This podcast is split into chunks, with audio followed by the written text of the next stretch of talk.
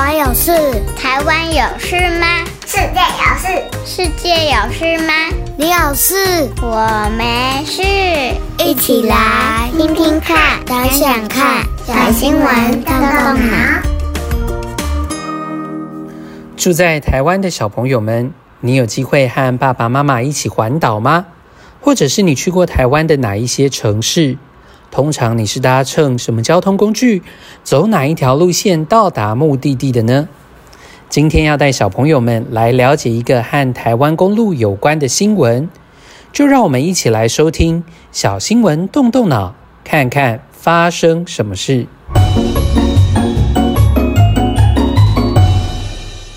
相隔十三年之久，南横公路终于开通了。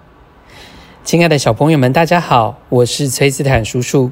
今天的新闻要和大家来介绍的是台湾的南横公路。你知道什么是南横公路吗？这可不是一条新的公路哦。这条公路历经了二零零九年的莫拉克风灾重创，导致整条公路几乎都中断了，车子无法通行，长达了十三年之久。在好多工程人员的努力，以及经过多次分段的修复，这条公路终于在五月一号完成修复，正式的开通，让大家可以使用了。在更进一步的介绍南横公路之前，崔斯坦叔叔想要和大家分享什么是公路。简单的来说，公路系统就像是我们人体的血管一样。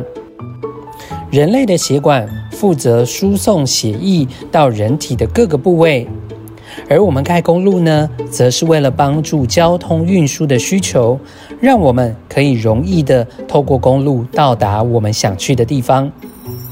而在台湾的地形当中，你知道有一座我们称它为护国神山的中央山脉吗？为了要穿过这一座山脉，到达台湾的东部、西部。因此有了三条横贯公路，分别是北横公路、中横公路跟南横公路。横贯就是由左到右，穿过中央山脉的意思。所以接下来我们就来看看今天的新闻主角是刚刚在五月一号重新复现的南横公路。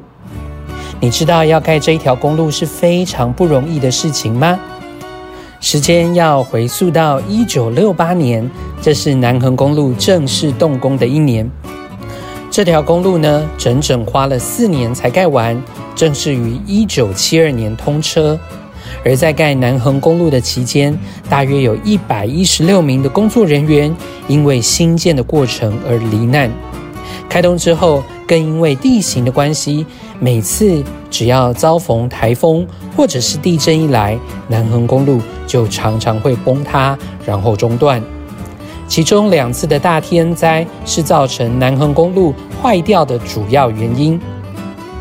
一次是一九九九年发生的九二一大地震，这个地震让南横公路许多的边坡岩体破裂，而接着。则是二零零九年的莫拉克风灾，造成了南横公路二十二座桥梁被冲毁，整座公路柔肠寸断，直到如今才被完整的修复。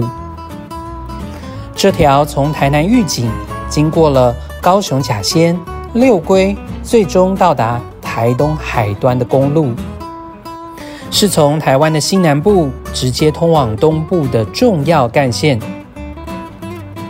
沿途除了风光非常的明媚之外，还能够欣赏包括台湾猕猴、蓝腹鷴等珍贵的动物。这次重新的开通，更是帮助了附近的居民，可以大大的缩短交通时间。而同时，沿途经过的这些地区，相信也能够因着公路的修复，再次的帮助他们的观光产业能够得着复苏。这次南横公路的复通。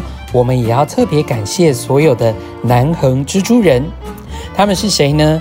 就是每一个辛苦修复这一段路程的工程人员。除了他们要攀爬岩壁、呃上山下山之外，还有很多其实很危险的修复工作。但是因着他们的努力，我们才能够再一次的使用这条非常便利的公路哦。听完了今天的新闻，认识了相隔十三年才恢复通车的南横公路。小朋友，下次如果你经过，除了欣赏沿路的风景之外，也不要忘记想到这些搭建公路非常辛苦的工作人员哦。感谢他们，才有今天的复通。那么，崔斯坦叔叔有两个动动脑小问题，要邀请小朋友们一起来动脑想一想哦。第一个问题，拿出你的台湾地图，试试看标注南横公路的路线是从哪里到哪里呢？